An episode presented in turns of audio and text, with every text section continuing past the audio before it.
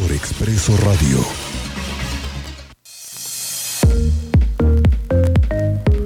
¿Qué onda, mi Fer? ¿Cómo estás? Muy buenas tardes. Bienvenido. ¿Qué tal, Miguel Ángel? ¿Qué tal? Muy buenas tardes. Hola, mi querido Fer. Oye, eh, bájale tanto un poquito de tu audio porque se escucha un poco saturado. Platicarte de, los, de los temas de las nuevas leyes y estos nuevos reglamentos que tenemos ahora. Ya hace rato platicábamos con Ricardo Astudillo, el eterno presidente del Verde y diputado del Partido Verde Ecologista, que nos hablaba de estas reformas que tendrán que ir bajando también a los diferentes ayuntamientos para el tema de la recolección de basura y el, manejo de los residuos, ¿no? Sí, claro, ya lo hablamos la pasada, el tema de... Hoy traigo un regreso a sea normal. Sí, vamos a tratar de regresar la comunicación ahorita un momento más con, con Fer, porque se escucha muy extraño. Es que estamos haciendo algunas pruebas en la cabina, mi querido Fer, pero sí hablamos de esto justamente, de lo que han sido las nuevas modificaciones, las leyes que tienen hoy para Querétaro, porque además los que vivimos en una ciudad como esta, en la que cada vez vemos cómo crece en fraccionamientos cerrados, ya no hay colonias abiertas como antes, ¿te acuerdas? Que la colonia Cimatario, Quintas de... ¿Cómo debemos de separar los residuos? Que es un asunto. Pero bueno, hoy vamos a hablar de otro tema que es el de la Comisión Estatal de los Derechos Humanos, porque resulta que salió la convocatoria para elegir al nuevo o la mujer que va a representar a los derechos humanos y la convocatoria ya es pública y tiene algunas cosas que vale la pena destacar. Fernando Paniagua, ¿cómo estás? Ahora sí, buenas tardes. Ahora sí, Miguel Ángel, muy buenas tardes. Buenas tardes.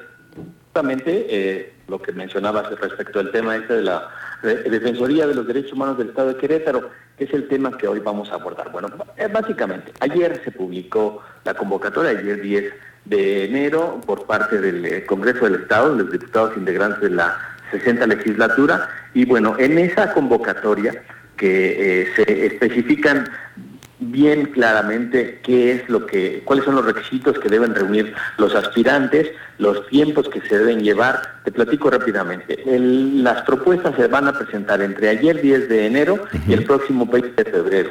Eh, ahí recibirán los diputados en el Congreso todas las propuestas que pueden presentar personas interesadas o organ- u organizaciones de la sociedad civil o de la sociedad, ciudadanos que crean, bueno, a mí me parece que Miguel Ángel es una buena opción para ser el presidente de la Defensoría, lo propongo como, como candidato y presento documentos, ¿no? O si no ponía agua, tengo interés y, y- y reúno los requisitos y quiero participar, bueno, voy y llevo mis documentos. ¿Qué pasa después de esto?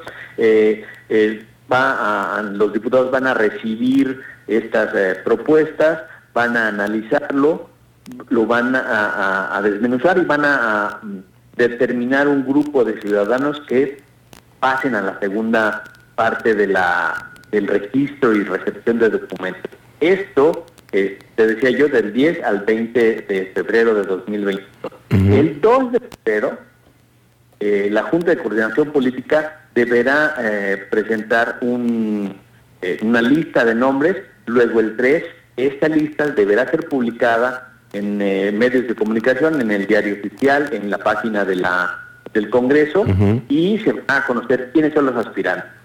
2, 4, 7 y 8 de febrero de este año serán las entrevistas presenciales de todos esos aspirantes ante la Junta de Coordinación Política de los Diputados o los diputados que quieran asistir. Y finalmente, el 10 de febrero de 2022, la Junta de Coordinación Política emitirá un acuerdo que puede ser el de una sola persona, si hay consenso en la Junta, o una terna que presentarán al Pleno y de esa terna se elegirá por votación directa de parte de los diputados quién sustituirá a Roxana Ábalos en la presidencia de la Defensoría de los De- Derechos Humanos.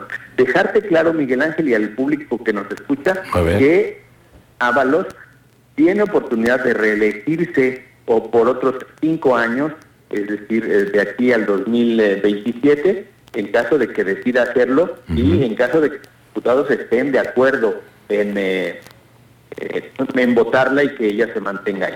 Ya hay algunos candidatos eh, que, se, que se vislumbran. eh, A ver, dinos uno, dinos un nombre de, de alguno de los que ya probablemente, porque apenas se salió la convocatoria, es decir, ¿los registros tendrían que ser del 10 al 20? ¿O del Los 4 al registros. 7? Del 10 del, de ayer al 2 de febrero. Ok, al 2 de febrero. Ajá. Y después nos vamos con las demás partes. Es el, el análisis de los de los este, de los expedientes y la, designación de terna eh, eventualmente. Me decías tú de nombres, bueno, te puedo decir eh, ya desde ahorita el nombre de Javier Rascado Pérez, quien fue presidente de la Comisión eh, de Transparencia del Estado de Querétaro, que parece que está interesado y va a participar. ¿Hay algún defensor de derechos humanos de grupos de desaparecidos que también habría mostrado su interés para, para participar en este en este proceso. Te platico en un momento, déjame recordar el nombre y te lo y te lo doy. Es una persona más que está por ahí participando. Bueno, ya vemos cómo se vislumbran y la misma Roxana eh, que puede participar.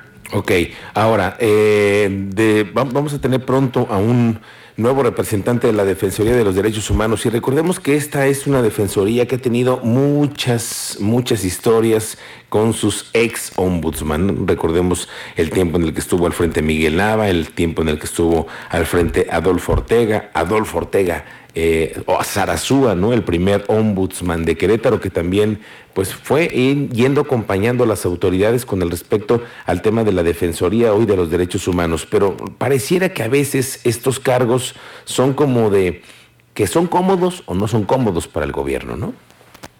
Ha habido extremos. Eh, no, no, no hemos tenido eh, eh, presidentes de la Defensoría, antes Comisión de Derechos Humanos, que mantengan una posición estable es decir, o, intermedia en, el ejercicio de sus funciones. Ha habido desde quienes han sido sumamente críticos, no hay que olvidar al más reciente, eh, Miguel Navalvarado, que se confrontó fuerte y directamente con, con el, gobierno municipal, con, los, perdón, con el gobierno estatal, eh, y algunos otros que también lo hicieron, ¿no? Y bueno, esta última gestión de Roxana Ábalos, que bueno, más bien parece de esas eh, presidentas de derechos humanos cómodas, Nada más darte dos datos.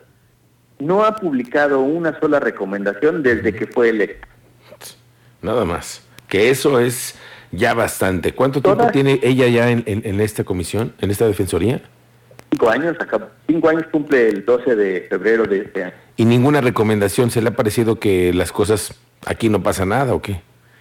Pues eh, ha, hecho, eh, ha hecho actividades de conciliación en su, en su portal, en el portal de la defensoría se observan las, eh, los trabajos que hacen de conciliación, de capacitación, de cursos, pero recomendaciones a la autoridad, se me viene a la memoria quizás una al principio de su administración, y además no fue, no fue aceptada, y de ahí, de ahí para acá, ninguna otra.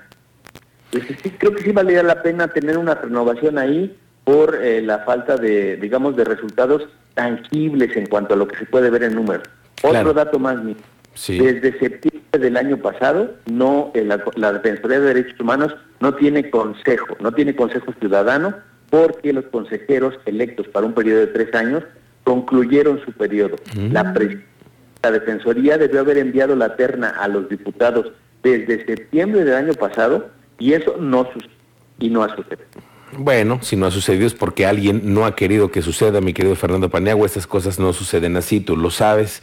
Así que hay que estar muy pendientes de cómo viene el proceso de la decisión del nuevo defensor o nueva defensora de los derechos humanos. Ya nos adelantas a ti el nombre de Javier Rascado. Yo también ya lo escuché el otro día. Me pareció extraño. Él estuvo mucho tiempo en la unidad esta en la que nos ayudan los periodistas a conocer más en el tema de la transparencia, pero de ahí a ombudsman, pues no lo sé, el tema de la preparación lo tendrán que saber también evaluar los propios diputados. A ver cómo le vas en este proceso. Lo cierto es que quien lleva mano y quien decide muchas cosas en la Cámara de Diputados hoy en esta comisión es el diputado Guillermo Vega, ¿no? Que es el que preside la comisión.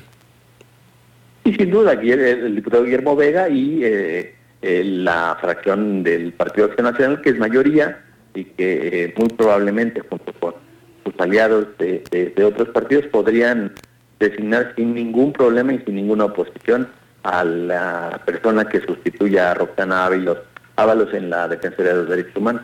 Bueno, pues vamos a echarle un ojo a esto, mi querido Fer Panegua.